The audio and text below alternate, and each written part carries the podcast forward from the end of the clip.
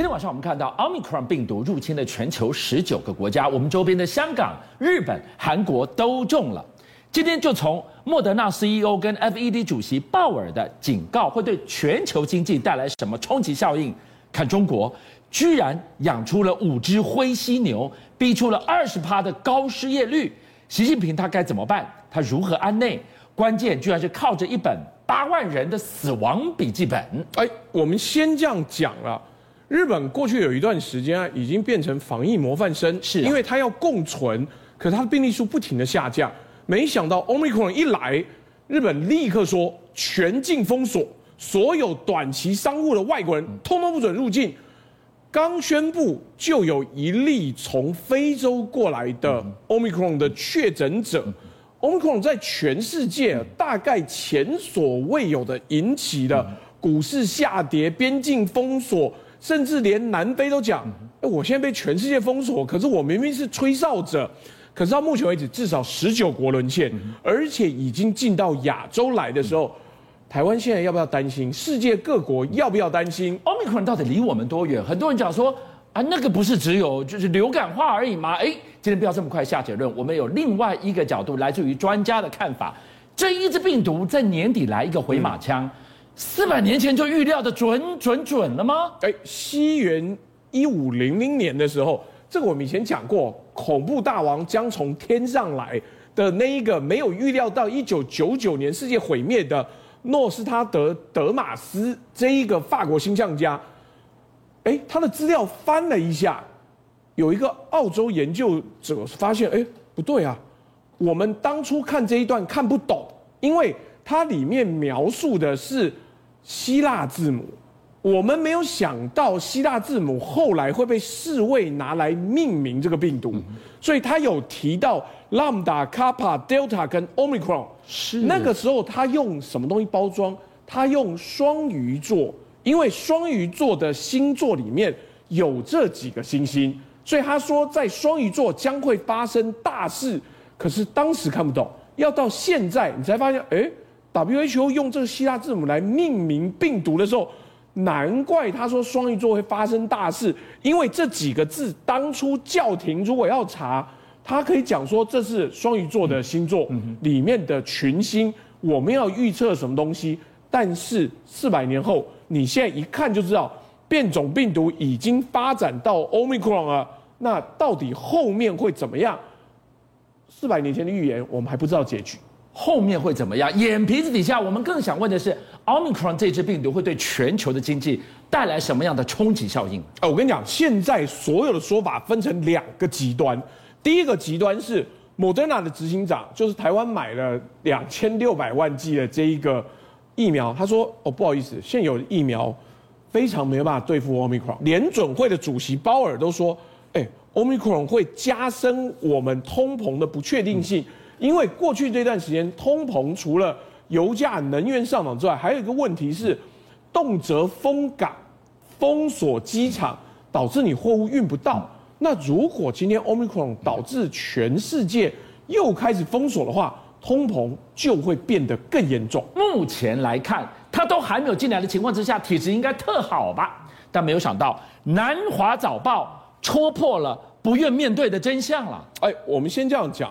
这是五个难解的危机，因为中国现在都做清零防疫，表面上看起来很棒，可是等等，境外要进中国一定要十四天隔离，对，然后里面各省就是你从上海入境，譬如说你要到沈阳，你要到。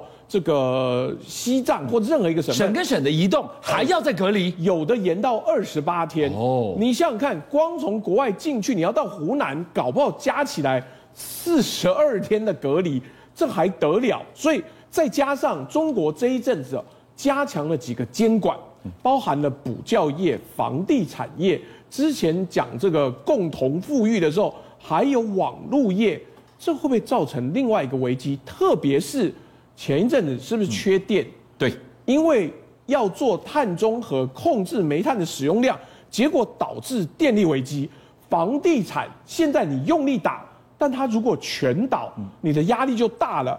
更重要的是，因为这两个消费受到冲击，房地产受到冲击，补教业也受到冲击，电力也不够的时候，会不会有很多人失业？失业也大幅的上升的时候，再加上这时候美中贸易战啊，还没有找到一个退场的机制的时候，表面上看起来歌舞升平，大家都不用那么严格的防疫措施，但如果经济持续往下走，恐怕就没那么乐观了。这五只灰犀牛会不会转过来？转过来会不会形成一个超完美风暴，造成经济下行？没想到这个是南华早报。现在中国人民银行的委员再开一枪啊！哎，我们这样讲，因为最近都在谈共同富裕。那共同富裕呢？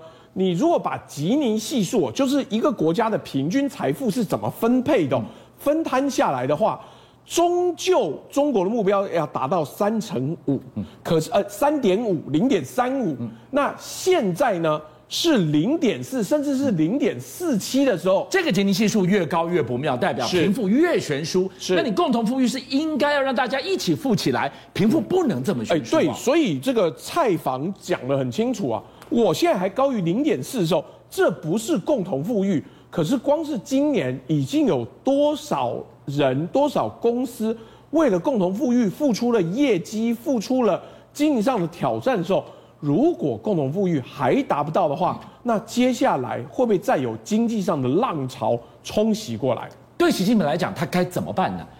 国内有五只灰犀牛，而国外呢？欧美各自推出自己版本的一带一路，就是要跟你直接对着撞。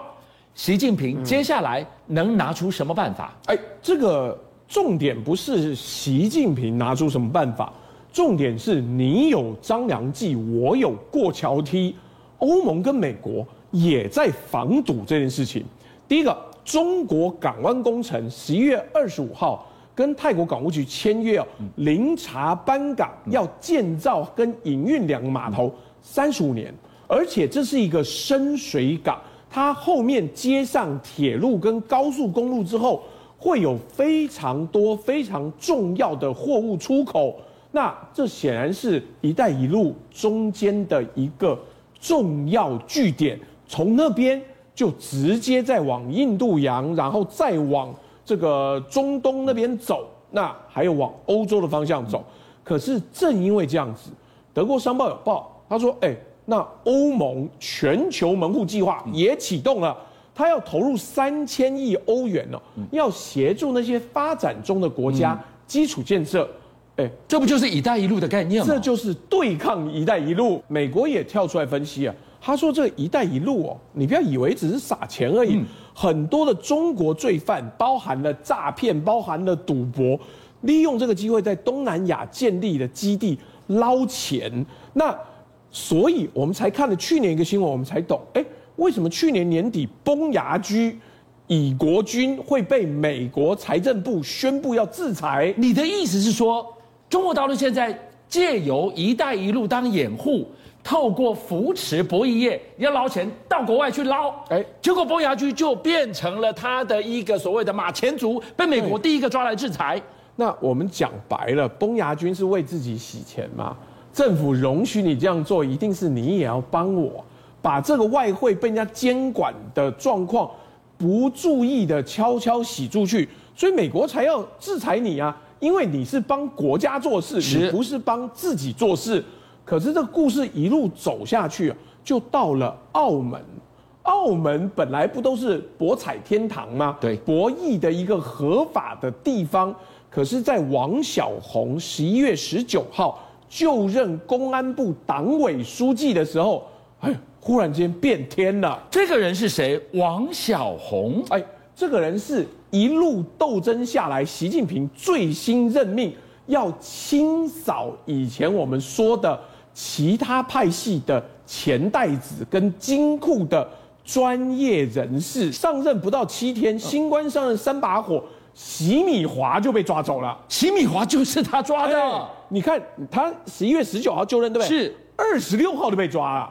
请问习米华被养了多久的案子？是前面的人不抓，还是只有现在的人抓得了呢？他抓他为什么？因为他的集团呢、啊，在菲律宾。经营赌场，然后把中国人抓过去当 VIP，嗯，那这个过程呢，产生了一个问题，你在境外经营赌场违法呀，获利一定很丰富，那个 VIP 据说超过一万人，金流无法想象。为什么现在抓洗米华？显然是有派系的斗争，因为洗米华过去的洗钱比你我想象更高级，不是只有表面上抓他，因为不法经营赌博，但是他过去他也是娱乐大亨呢。你想想看，《红海行动》、扫毒、杀破狼、湄公河行动，哇，这个都很卖座的电影哎，而且都是主旋律电影。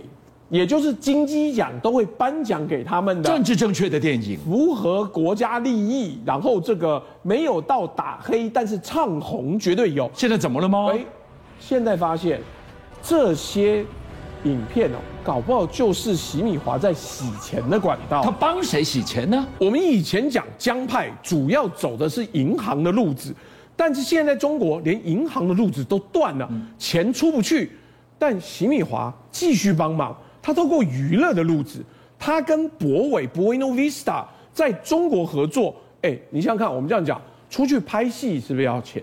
然后在国外上映要不要钱？国外上映有没有宣传？给这些演戏的演员有没有相关的钱？譬如说我给你一亿好了，结果实际上你拿一千万啊，九千万要退给我。所以这些红色电影哦，都是洗米华拿来洗钱的管道。他可以到美国去。